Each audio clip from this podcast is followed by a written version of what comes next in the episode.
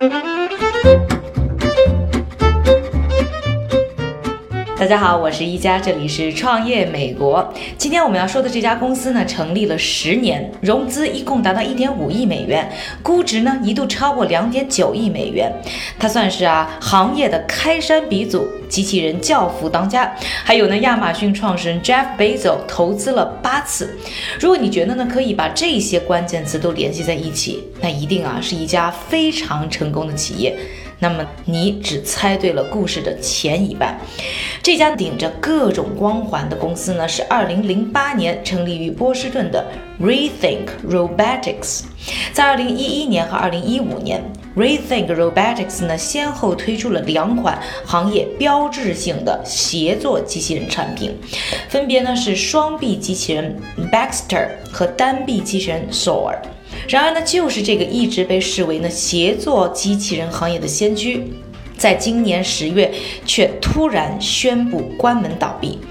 看到这条消息的时候，我的第一反应是非常的震惊，这盒饭领的也太突然了吧。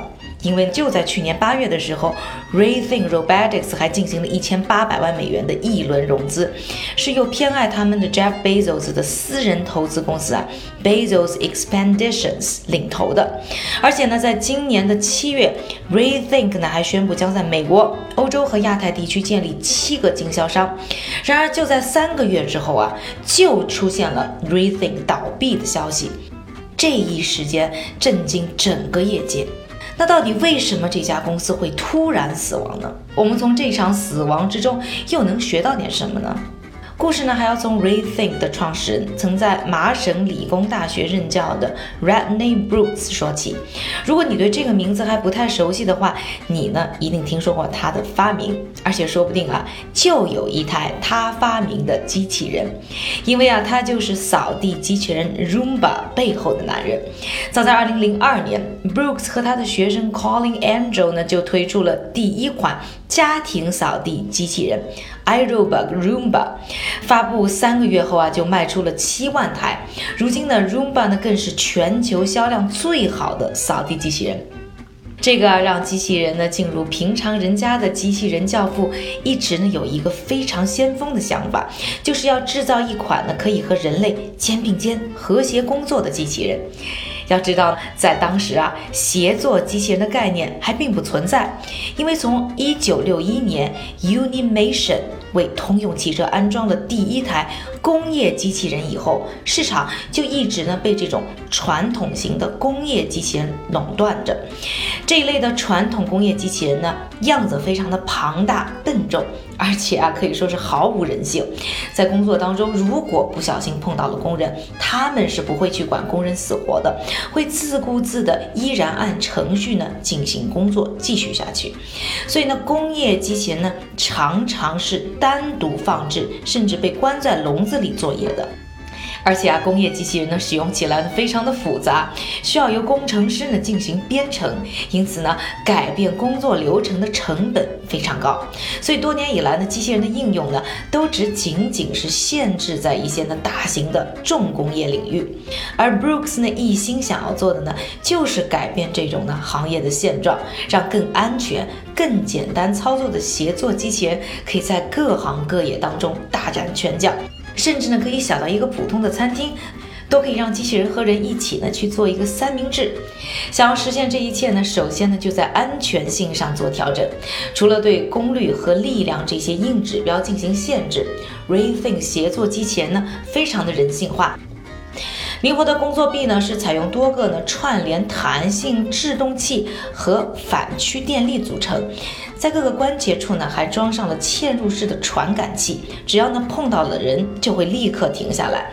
这样的 Rethink 机器人啊，能够安全的和工人们一起工作。除了安全，相对低廉的价格也让 Rethink 更加的亲民。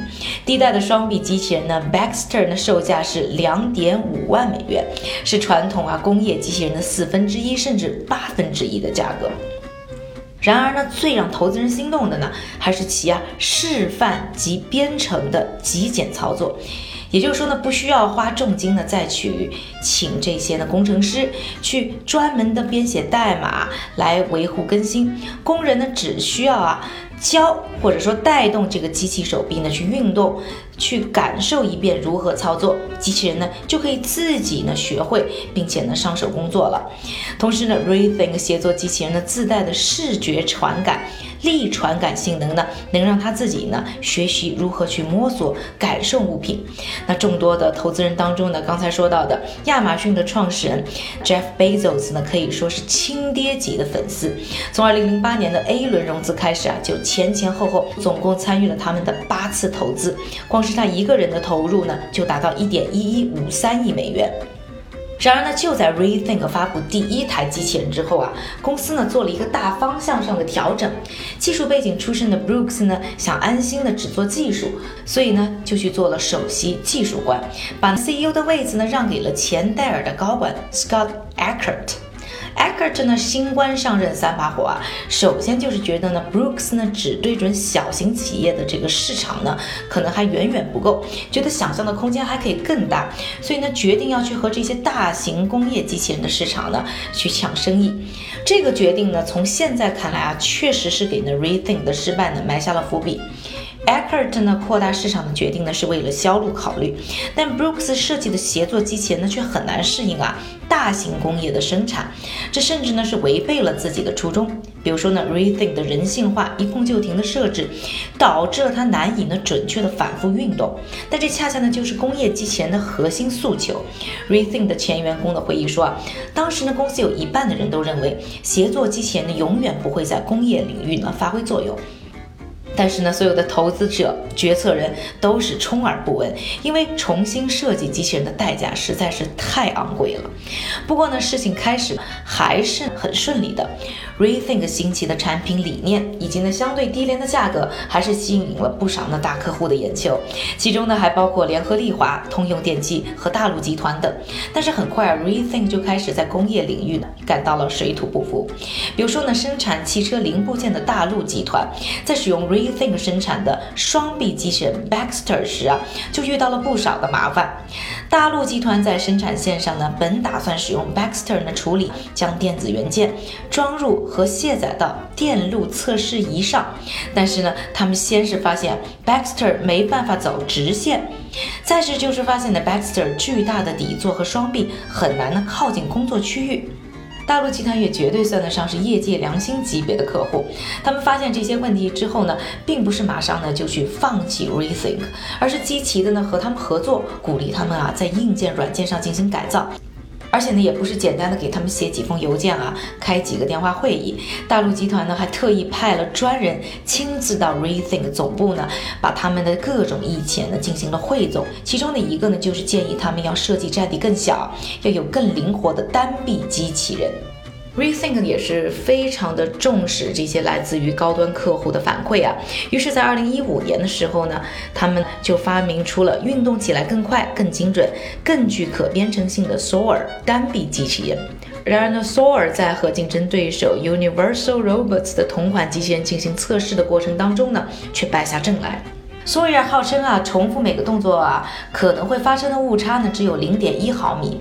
但实际上呢，这个误差率啊高达零点五毫米，算是非常严重了。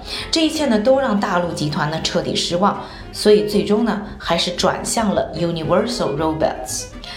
屋漏偏逢连夜雨啊，失去了大客户之后的 Rethink 在质检方面呢也是不断的暴露出严重的问题。